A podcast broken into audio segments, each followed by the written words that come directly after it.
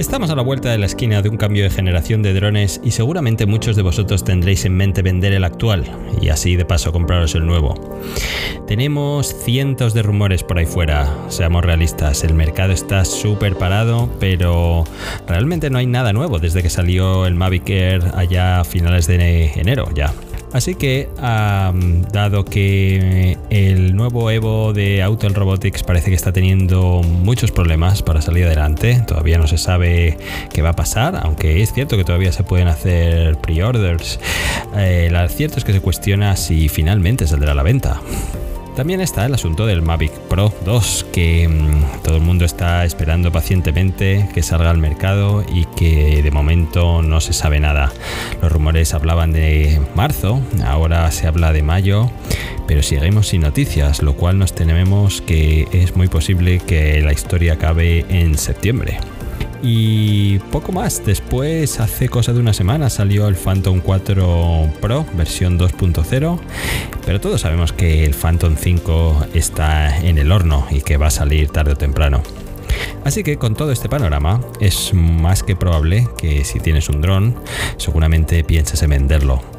Pero ¿sabes cómo marcar el precio correcto? Bueno, pues si quieres saber cómo lo hago yo, este podcast te va a interesar. Yo soy José Ángel Rubio y aquí vamos a hablar de drones, reviews y de edición. Vamos allá. La verdad es que voy a hablar de drones de DJI, pero el método es válido para cualquier otro fabricante. Lo único que tienes que tener en cuenta es que eh, debes tener claro cuál es el ciclo de vida del producto. Tienes que saber cuándo salió, tienes que saber más o menos cuál es la duración que van a tener y cuándo es posible que vaya a venir el reemplazo. Eh, también voy a partir de la base que tu decisión está tomada. Ya sabes qué dron vas a comprar, tienes claro cuál es el que quieres vender y que esto se trata de completar la transacción. No vamos a hablar ahora de cuál es mejor o si es mejor esperar o nada por el estilo. Pues sin más, Ahí va el método. Es un método que he podido contrastar con otras fuentes, eh, fuentes que hacen cosas similares, bien sea en el mundo de la tecnología o incluso en otros sectores. Y también deciros que lo voy a hacer en dólares, porque de esta manera creo que es lo más fácil para cambiarlo a la moneda del país donde, donde me estés escuchando. Así es como lo hago. El precio de cada generación de producto es siempre el mismo. Cuando llega uno nuevo, simplemente reemplaza el anterior, pero el precio se queda ahí. Hay nueva tecnología, hay nuevas funcionalidades, pero el precio del último modelo es siempre el mismo. Esto para poneros un ejemplo eh, sería de la siguiente manera. El Mavic Pro cuando salió a la venta costaba cerca de mil dólares y es muy probable que el nuevo Mavic Pro 2 cueste mil dólares cuando salga a la venta. Tendrá más cosas, la cámara será mejor, la autonomía será mejor, pero el precio siempre es el mismo. Entonces, em, el precio de la generación reemplazada, es decir, el, viejo móvil, normalmente es en torno a un 20% o menos. Si os fijáis, esa es exactamente el mismo precio que tienen los productos refurbis, si ahora hacéis una búsqueda. Lo siguiente que yo hago es descontar el precio de la garantía, porque si tú compras un producto refurbish, viene con garantía, pero que nadie te engañe, esa garantía también la estás pagando. Yo para estimar ese coste, lo que hago es tener en cuenta cuál es el coste de una reparación típica, que yo estimo en torno a unos 75 dólares, y después le sumo los gastos de envío de toda esa operación. Total, unos 100 dólares. Y por último, hay que descontar el desgaste. El desgaste de los motores, el desgaste de las baterías, el número de ciclos que lleve, el desgaste de las hélices o, la simple fatiga de las piezas articulables cuando lo desmontas o desmontas. Eh, esto probablemente sea lo más subjetivo de todo, pero yo he estimado que más o menos sería restar unos 20 dólares por cada 10 vuelos que hayas hecho. Entonces, recapitulando, sería una cosa así: tienes que quitar al precio que te costó un 20% anual, tienes que quitar el coste de la garantía, que son en torno a unos 100 dólares, y tienes que quitarle el coste del desgaste, que son 20 dólares por cada 10 vuelos. Así que con todo esto, vamos a ver cuál sería el precio a poner a cada uno de los siguientes modelos. Empecemos por el Spark. El precio actual son 399. Si le quitamos esa depreciación anual o vemos el precio refurbish, vemos que se queda en 279. Si le quitamos unos 10 vuelos, eh, unos 20 dólares, la historia se quedaría entre 250 o 280. Ese sería un buen precio de venta.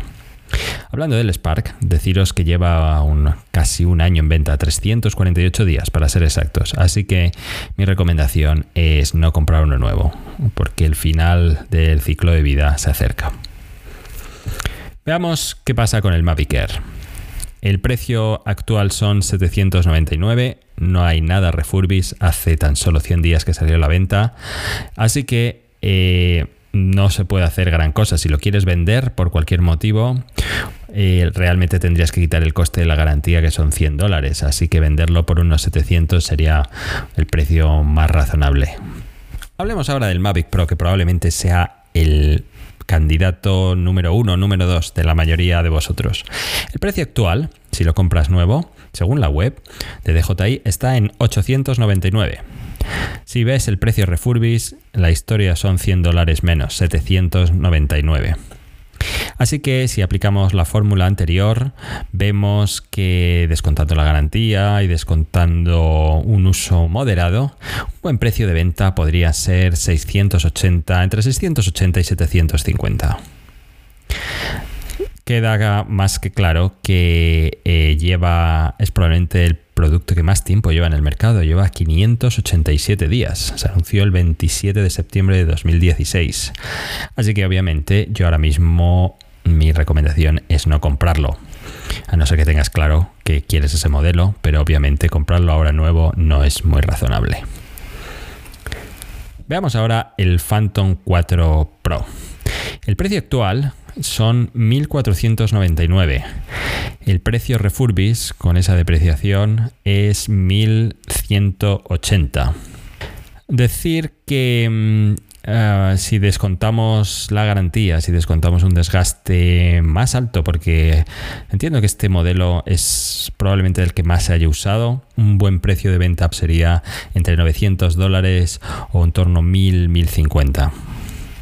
Ten en cuenta que este es el producto que más vueltas ha tenido. Eh, el ciclo de vida es en torno a un año. El Phantom 1 salió en enero de 2013, el 2 en diciembre de 2013, casi 12 eh, meses, no llegó a 12 meses.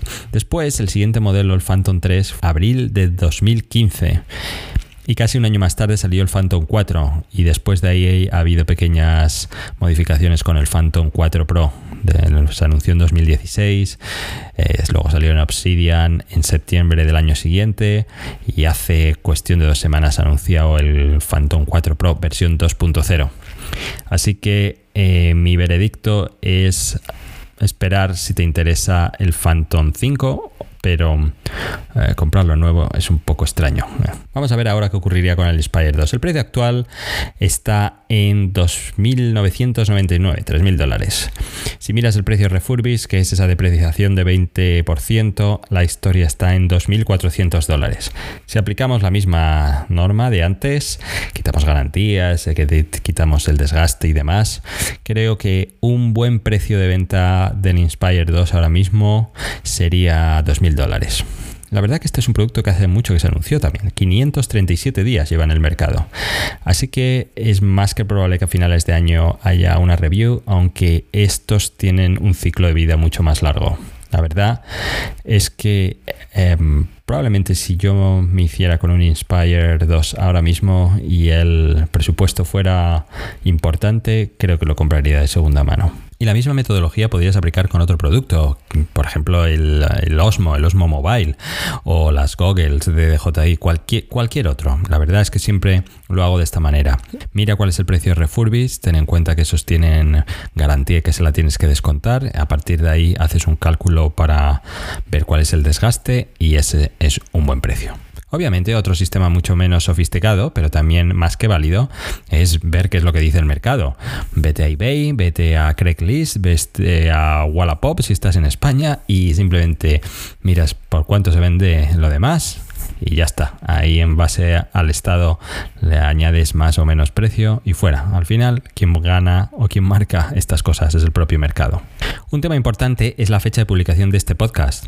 Si lo escuchas cerca de su fecha de salida, pues más fiable será la información y los precios que he dado Pero mm, si te alejas, pues obviamente eh, ya tienes que comprobar si los rumores han sido ciertos o no y, cuáles han sido las últimas generaciones.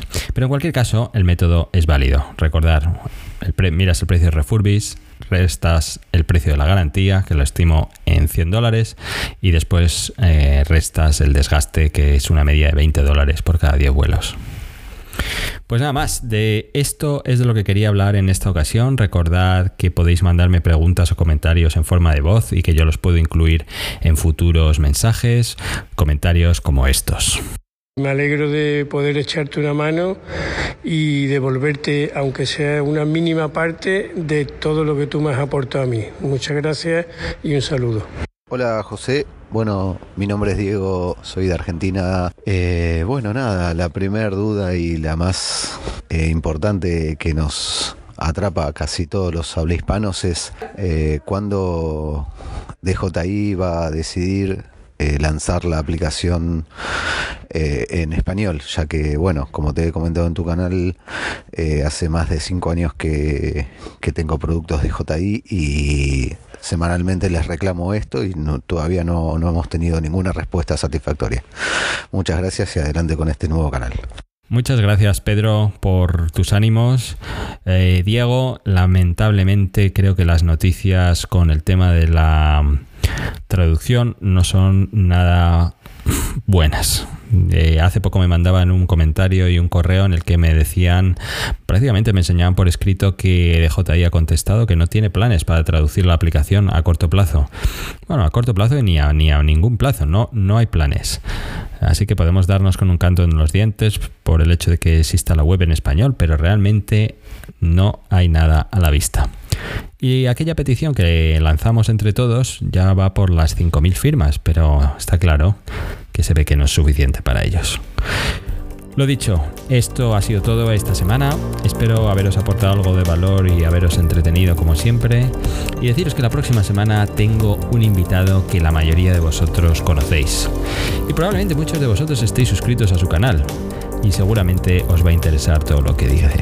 Así que nada más, estad atentos y nos vemos pronto.